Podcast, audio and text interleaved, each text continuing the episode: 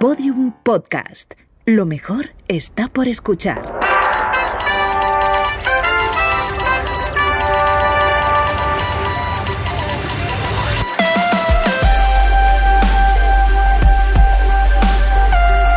Tentación a Medianoche, un podcast que homenajea la radionovela escrita por Rafael Barón en adaptación de su novela homónima y realizada para la cadena Ser en el año 1973.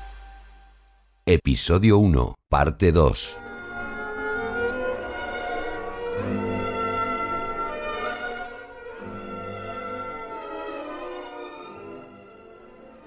Aunque estaban de acuerdo en muchos puntos importantes, Tudor y Elena, su patrona, disentían en otros irremediablemente. Al menos ella, tal vez por tirarle de la lengua, se empeñaba en negar la trascendencia de cierto asunto que había dejado de ser muchos años antes secreto palatino. Los amores de Carol con Elena o Magda Lupescu. Según he oído decir, en Madame Lupescu todo resulta falso, incluso su nombre. Hay quien asegura que no se llama Lupescu ni Elena, sino Magdalena Wolf, y que su padre, un judío de origen germánico, transformó su apellido Wolf, lobo, en ese Lupescu que ahora está en labios de todo el mundo. De lo que no hay la menor duda es de que la famosa Madame Lupescu es una mujer muy atractiva, muy hermosa. En caso contrario, no ocuparía tan alto lugar. ¿Alto? Su puesto, por llamarlo de algún modo, es el más bajo, el más despreciable. Ya sabe usted cómo la llama el pueblo, la loba. Y en contra de la loba ha habido manifestaciones y tumultos. Y se ha llegado incluso a quemar su retrato en plena calle. Bah, tormentas de verano.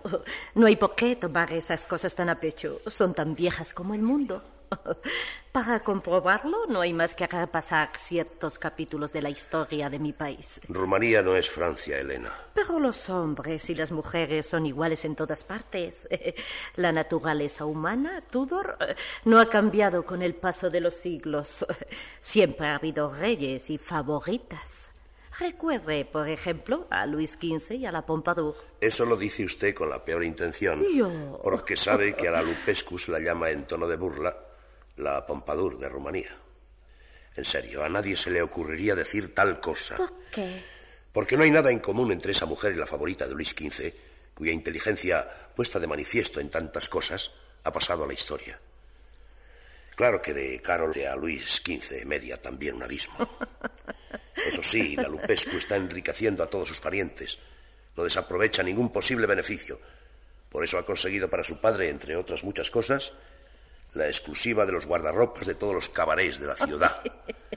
Parece ridículo, ya lo sé. Sin embargo. No, no, Tudor. No me río del nombramiento, sino de algo que acabo de descubrir. No comprendo. ¿A qué se refiere usted? Ahora sé por qué no va usted a bailar ninguna noche. No quiere aumentar a través de un guardarropas la fortuna personal de Papa Lupescu. No lo niegue, Tudor. No lo niegue. Pero ya que hablamos de eso, ¿por qué no procura divertirse un poco más? Ya lo hago dentro de mis posibilidades. Voy al teatro, al cine. Muy de vez en cuando.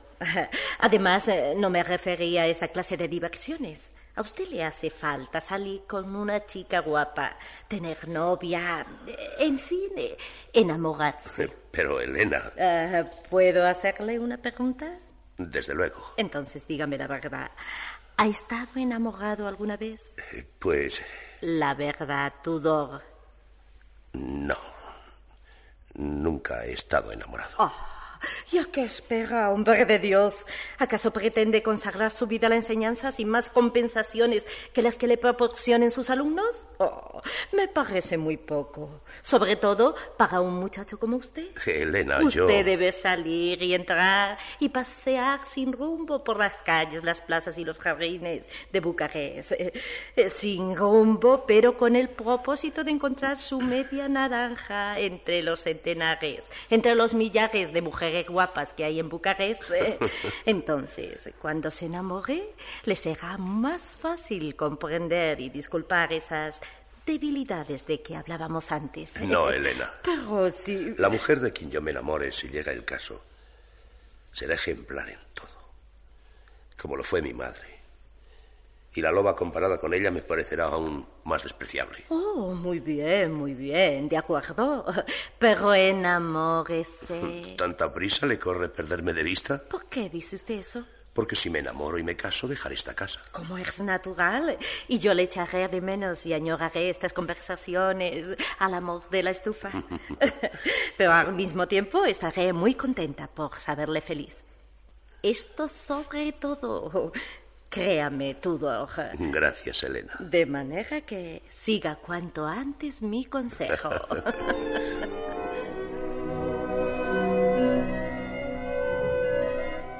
Tudor no hacía caso de las insistentes recomendaciones de su patrona.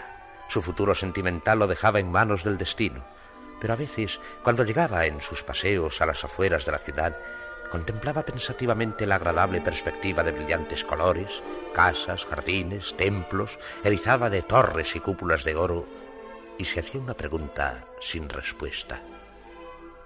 Estará ahí, en algún rincón de Bucarest, la mujer que ha de compartir mi vida.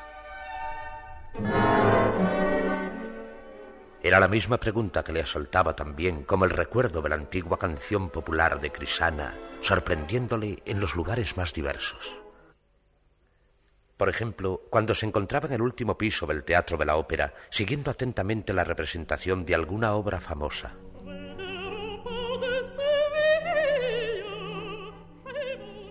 Estará aquí en este momento la mujer que será mi esposa. Lo mismo le sucedía en plena calle y en el tranvía que le dejaba cerca del colegio. Se encontrará en ese grupo de muchachas mi futura compañera. Cada vez la pregunta sin respuesta quedaba temblando en su alma, dispuesta a dejarse oír nuevamente mientras él continuaba entregado a su tarea cotidiana.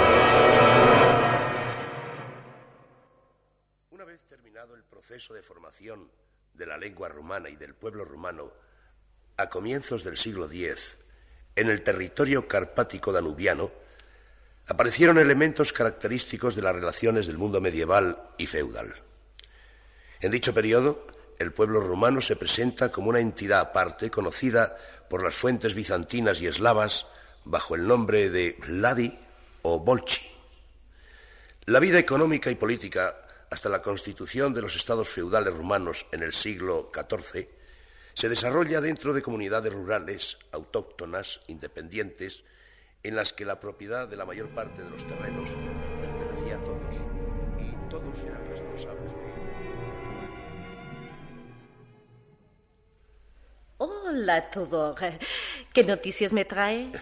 Apenas he tenido tiempo de mirar el periódico. Le advierto que no me refería a lo que diga o deje de decir hoy la prensa.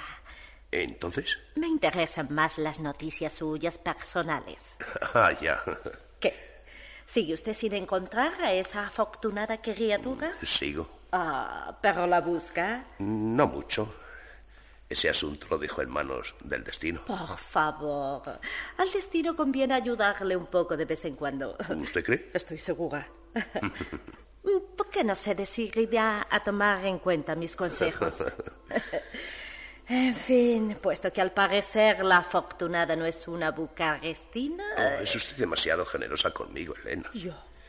Ese empeño en considerar afortunada a la mujer que haya de ser mi esposa el día de mañana. Pero todo. Estoy muy lejos de considerarme eso que se llama un buen partido.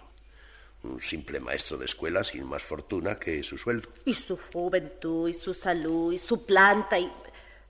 ¿Qué? ¿Le parece poca fortuna todo esto? Por favor, Elena, no exagere.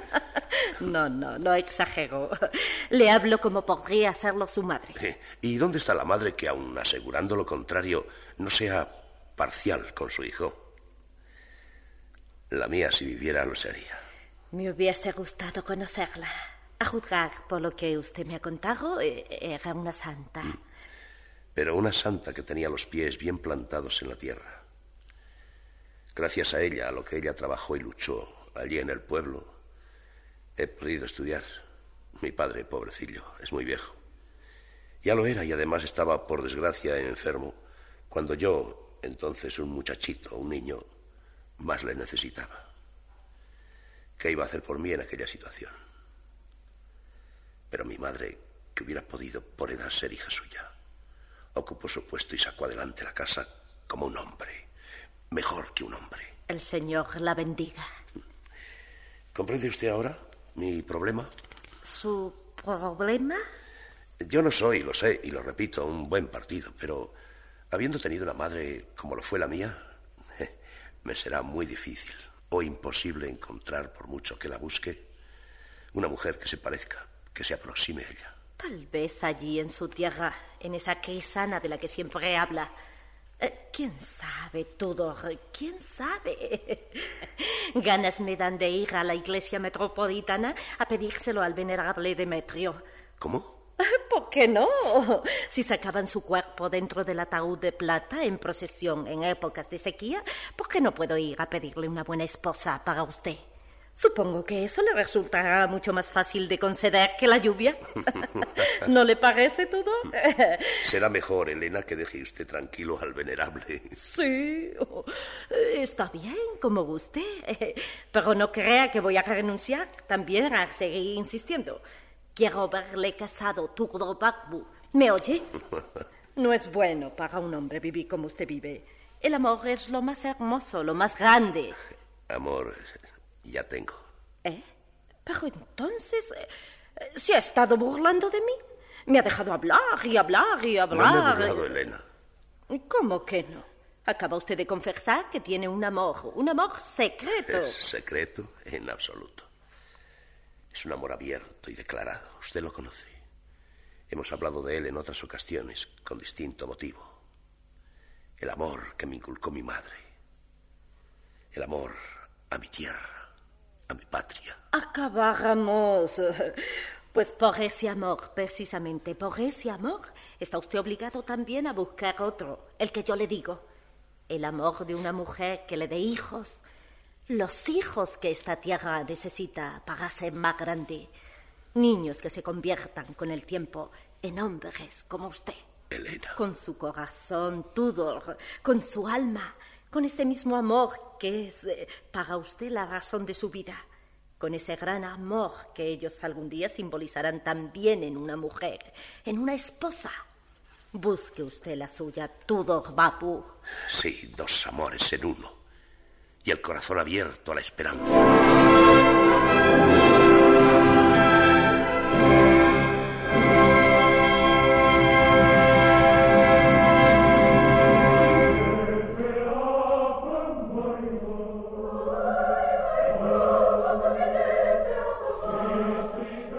Belleza viene por el agua. Este era el título de la canción que Tudor y sus compañeros habían iniciado al acercarse al río entre bromas y risas.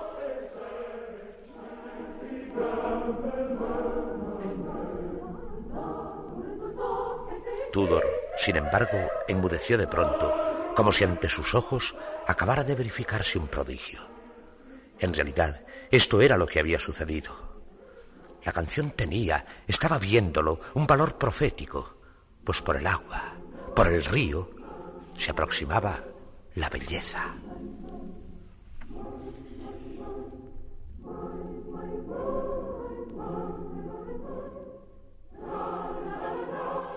confuso, aturdido, sintiendo que su sangre latía con un ritmo distinto, Tudor se olvidó de cuanto le rodeaba, de todo menos de la muchacha desconocida.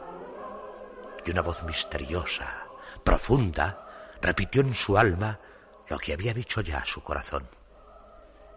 Es ella, la esperada, es el amor.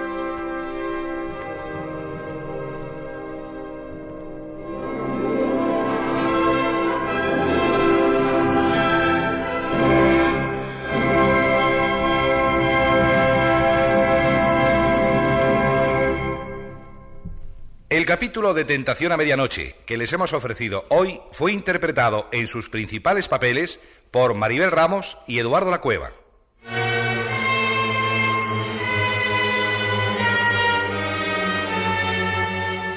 Narrador Julio Varela. Realización musical Enrique Aroca.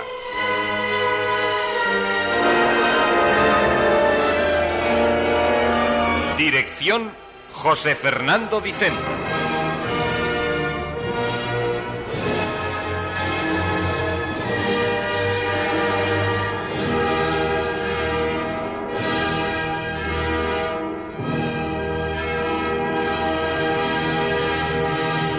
Síguenos en Twitter, arroba podiumpodcast y en facebook.com barra podiumpodcast.